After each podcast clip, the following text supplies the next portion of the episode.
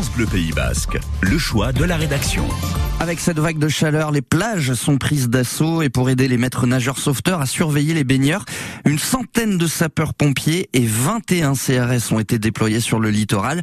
Mais la meilleure solution pour éviter les noyades, c'est d'avoir soi-même les bons réflexes, de respecter l'océan qui n'est pas, on le rappelle, une grande piscine.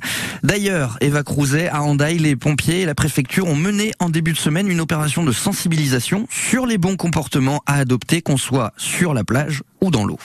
Les pouvoirs publics sont préoccupés par un phénomène qui touche surtout le nord de la côte basque, les baïnes. Ce sont ces courants très forts qui vous emportent au large.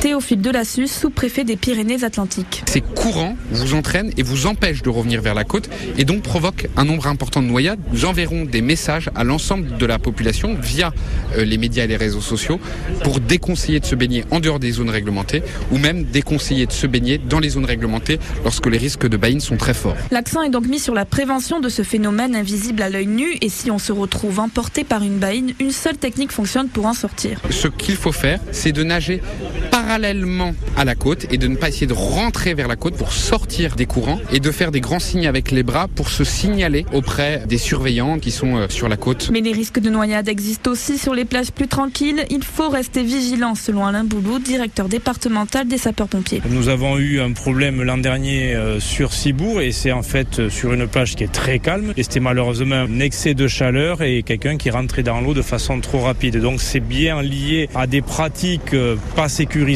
Trop manger avant de se baigner ou une surexposition au soleil sont d'autres comportements à éviter, à la fois pour les baigneurs, mais aussi pour les surfeurs. Sur Bidar et Guétari, nous avons plus de pratiques sportives et c'est tout le travail avec les clubs de surf avec qui ça se passe très bien et en toute intelligence. L'objectif est que tout se passe bien à la fois pour ceux qui veulent se baigner et pour les pratiquants des sports nautiques. Et le SDI 64 conseille de toujours se renseigner sur les conditions de baignade, même quand on est un habitué. Et pour bien se renseigner, le meilleur endroit pour ce faire, ça reste quand même au niveau du poste de secours de votre plage préférée ou ça marche aussi sur Internet.